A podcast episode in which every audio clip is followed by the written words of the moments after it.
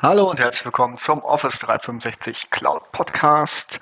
Und heute wieder eine neue Ausgabe, wo ich euch durch das Message Center führe und die wichtigsten Updates kurz bespreche und euch darauf hinweise, wo ihr eventuell etwas tun müsst und welche ähm, ja, ihr vielleicht äh, dann auch nicht mehr bearbeiten müsst, weil euch meine Informationen schon reichen.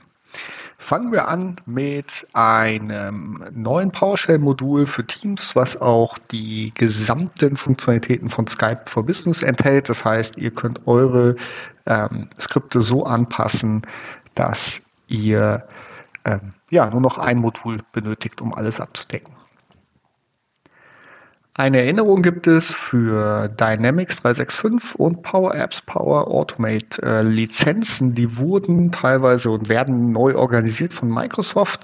Dort gab es wegen Covid-19 eine Verlängerung. Ähm, nichtsdestotrotz beginnen sie äh, mit 2021 beziehungsweise zum Jahreswechsel dort Umstellung vorzunehmen. Das heißt, äh, checkt das bitte für euch, äh, falls ihr Dynamics und Power Apps ähm, Lizenzen nutzt, damit da alles so weiter funktioniert.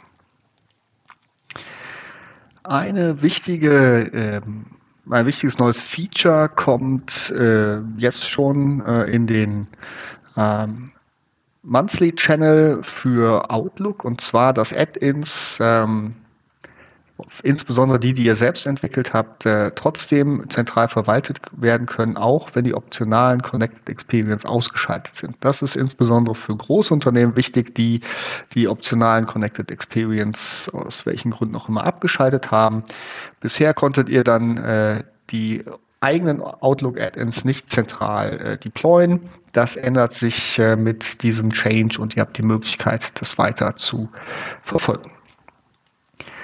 Ja, diesmal eine Menge Teams-Updates, äh, insbesondere äh, ja, Verbesserungen für den Nutzer. Zum einen können Notifications jetzt auch in dem Windows Notifications ähm, angezeigt werden. Das heißt, da hat man eine einheitliche ähm, ja, Verwendung und, und einheitliche Kommunikation über einen Kanal. Das kann der Nutzer selber einschalten.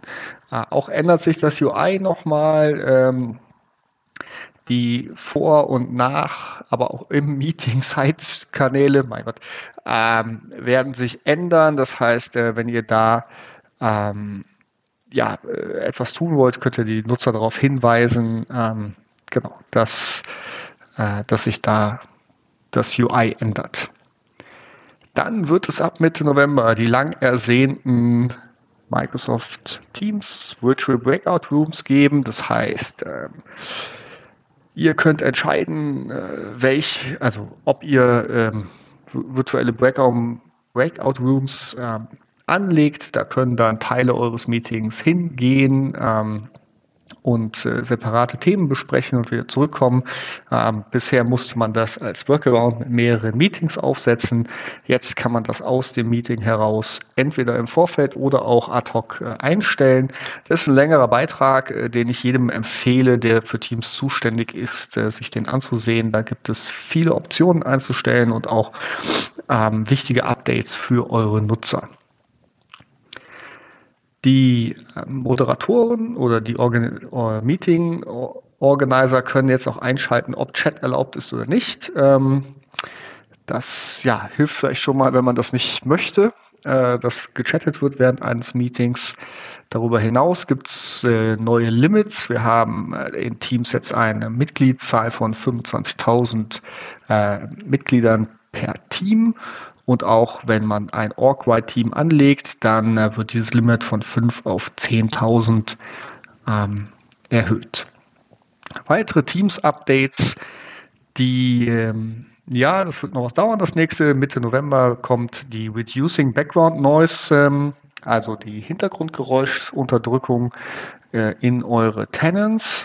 Der Nutzer kann selbst einstellen, in welcher Form er das möchte. Auto, ähm, ja, ist die, äh, werden, ähm, äh, interpretiert die KI das selbst, was zu tun ist. Äh, wenn man äh, das umstellt auf Low, dann werden äh, solche durchgängigen Geräusche wie ein Kühlschrank oder eine äh, Klimaanlage ähm, weggedrückt. Bei High werden wirklich versucht, alles außer Sprache auszuschalten, frisst aber auch einiges an Ressourcen. Also wenn Microsoft das schon hier in das Announcement schickt, dann ja, sollte man das berücksichtigen und natürlich kann man es auch ausschalten. Ähm, dann ähm, gibt es einige Verbesserungen für die macOS und iOS-Nutzer. Äh, Safari erlaubt jetzt das Screensharing im Browser. Das gab es bisher noch nicht. Ähm, genauso wie mobile Meetings einige Updates äh, erhalten, äh, so dass auch iOS-Nutzer ähm, da äh, besser auf ihrem Gerät mit Teams arbeiten können. Äh, wenn ihr iOS und äh, weitere Apple-Geräte nutzt, dann schaut da mal rein. Das ist auch wirklich ähm, einiges Neues, was ihr an eure Nutzer kommunizieren könnt.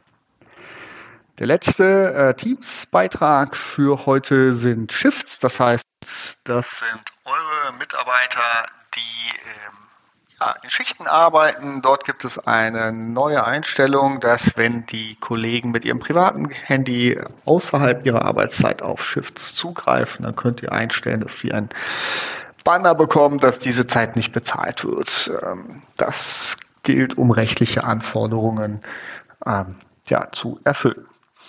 Genau, neben den Teams-Updates ähm, ja, gibt es neue Einstellungen im Admin Center. Ihr habt jetzt äh, eine bessere Auswahl und könnt alle ähm, Add-ins im Global Admin Center oder als Global Admin äh, im Admin Center verwalten. Also da als Admins äh, guckt euch die neuen ähm, Einstellungen an. Dazu auch noch eine Admin-Geschichte. Wenn ihr Security Default eingestellt habt, dann werden eure Admins und zwar die Rollen Application Admin, Cloud Application Admin, Password Admin, Privileged Authentication Admin ähm, ab dem 22. Nein, Quatsch. Ähm, ab dem äh, ab Ende November, Anfang Dezember gezwungen sein, Multifactor zu nutzen. Ich hoffe, das tun sie eh schon, aber äh, wenn es noch nicht der Fall ist, dann ist es dann ab diesem Zeitpunkt der Fall. Bitte ähm, ja, kümmert euch darum, dass da alle auf dem neuesten Stand sind. Kommen noch ein paar Sachen zu SharePoint. Äh, es gibt die Möglichkeit, auch im Modern Design jetzt äh, ja, eigene Content Types anzulegen. Das wird im Dezember zur Verfügung stehen. Dazu wird es möglich sein, ähm, in Microsoft Lists, was ja auch ein ähm, ein äh, SharePoint-Feature ist für mich zumindest, äh, da wird es möglich sein, Kommentare abzugeben äh, bei den Listen. Das ist ein Feature, was automatisch eingeschaltet wird und äh, wenn ihr das nicht möchtet, dann gibt es ein Commandlet, mit dem ihr das ausschalten könnt. Also guckt bitte da in euren Tenant und äh, überlegt, ob ihr es haben möchtet oder nicht. Darüber hinaus wird äh, die General Availability, also GA für SharePoint Spaces, angekündigt. Das äh, wird im äh, November passieren äh, und bedeutet, dass ihr eure ähm, Virtual Reality, Mixed Reality ähm, Objekte in SharePoint ab dem Zeitpunkt auch für GA ähm, einschalten könnt. Ein Reminder, dass die SharePoint 2010 Workflows ähm, demnächst abgeschaltet werden. Das ist ähm, ja ab dem 1. November, also die wurden schon abgeschaltet, ähm, aber ab dem 1. November könnt ihr die auch nicht mehr laufen lassen. Das heißt, wenn ihr da echt noch welche habt, dann kümmert euch schnell darum. Und auch bei SharePoint ähm, gibt es jetzt die neue Performance-Seite, um zu sehen, wie euer SharePoint funktioniert. Darüber hinaus noch zwei, ähm, zwei abschließende Nachrichten. Einmal Play My Emails ähm, für Outlook ist für Android und iOS verfügbar. Das heißt, ihr könnt eure E-Mails äh, zum Beispiel im Auto vorspielen lassen und müsst sie nicht lesen.